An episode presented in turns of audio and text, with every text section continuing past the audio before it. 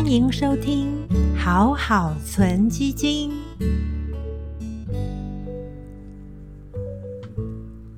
配息型的基金一直是国人很偏好的投资工具，所以也有投资人会询问到，选择配息的股票跟债券基金有没有要注意的事项。首先，我们就来聊债券型的配息基金，其实要注意的就是第一。配息率不代表报酬率，总报酬率呢，其实包含了你的配息加上它的净值涨跌。大家关注的是配息率，主要是因为配息每个月的收入高低其实是跟债性或者是投资年期有关。举例来说，如果债性比较低，可能是一个 B 或两个 B，这个呢，当然债性都不如。A 级的债券那么好，所以你假如债性比较低的，或者是投资要五年、六年甚至更长以上的这类的长天期债券，利息也会比较高。所以举例来说，以国人比较偏好的，像是新兴债或者是高收益债，它的配息率有百分之六到百分之七左右。那其实主要就是因为它的债性，像新兴市场的债性，并没有像美国、欧洲这些工业国家这么好，所以它必须拉高它的票面利率来吸引资金来投资，而高收益债，也就是乐色等级债，或叫做非投资级债，就是它的债性可能也没有像我们耳熟能详的。S M P 五百大大型公司这么好，所以它也必须要有百分之六、百分之七这样子的票面利率才能吸引资金。不过，当景气好的时候，其实我们不太需要去担心国家或者是企业的找债违约，那么就会有资金愿意去流入新兴债跟高收益债。而且，如果是透过基金或者是 ETF 的债券基金，其实也因为标的非常的分散，即使景气再怎么好，其实还是会有百分之二、百分之三比较低的违约率，但是并不会影响整体基金的操作。所以，其实为什么？比较富有的高资产客户，也一定在投资组合当中会配置债券基金的原因，就是它可以分散单一债券的风险，而且可以拉高比较保守资金的报酬率。不过，如果投资人你并不是需要长期持有，或者是你关心可能要买卖的时候价格的波动，那你就必须要留意，包括利率、汇率、债性。甚至资金进出，这都会影响到它每天的报价，这就是所谓价格的波动。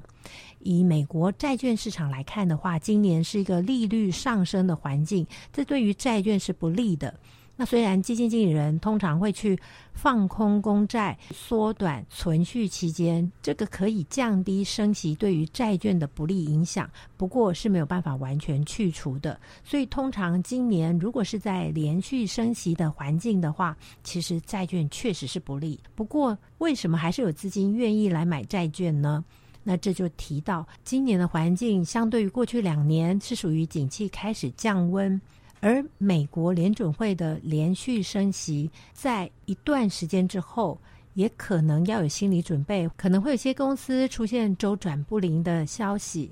这都会影响债券的价格波动。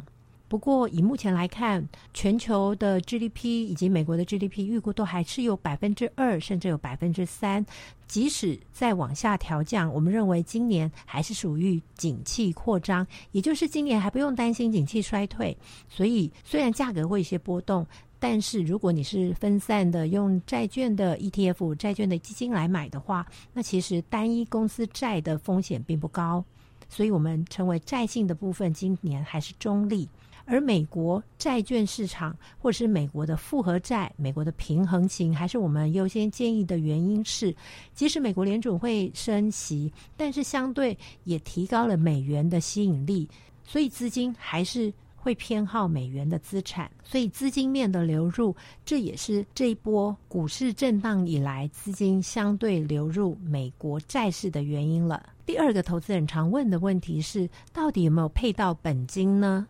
第，投资人可以参考相同债性平等的债券值利率，也就是可以参考大盘指数的值利率。如果是高收益债或者是新兴债。以目前指数的值利率水准，在二零二二年三月份左右，还是有百分之六到百分之七。所以，如果你手上的新兴债或者是公司债基金配息率六到七 percent，都是蛮正常的水准。那如果是更高呢？那就要看是不是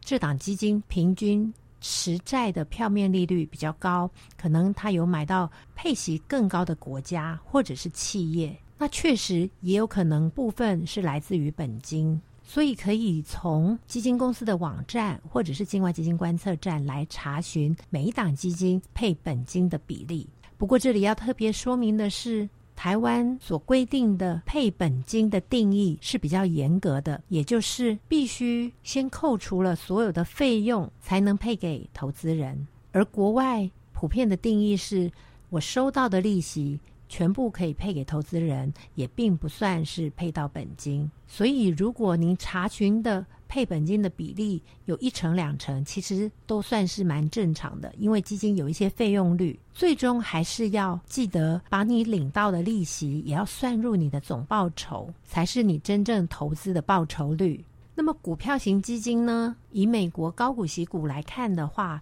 主要是公用事业。基础建设这一类的高股息股，平均值利率大约有百分之三。所以，如果你买的是纯粹百分之百的股票型基金，配息率如果也高于百分之四，那一种可能是台股的基金，因为台股相对股息率是比较高。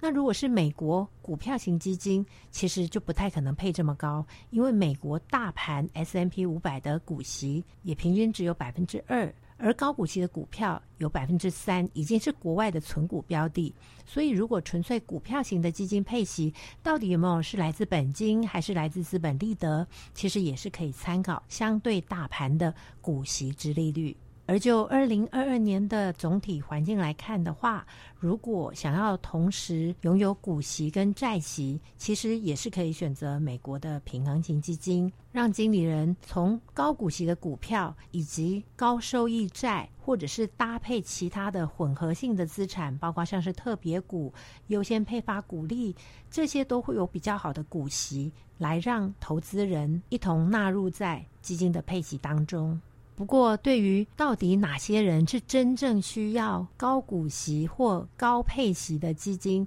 其实还是建议回到投资人是不是确实需要每个月有现金。通常会建议，如果你还有工作，每个月有薪资收入，事实上并不是需要利息，那么就会建议还是以股票为主，或者是平衡型基金来做搭配。但是随着您接近退休，或者是已经退休，势必就是要有高股息或者是高利息的债券来作为日常所需的现金，那么就可以配置三成、四成甚至更高的债券型基金的比重。今天的分享就到这边，投资一定有风险，投资基金有赚有赔，申购前要详阅公开说明书。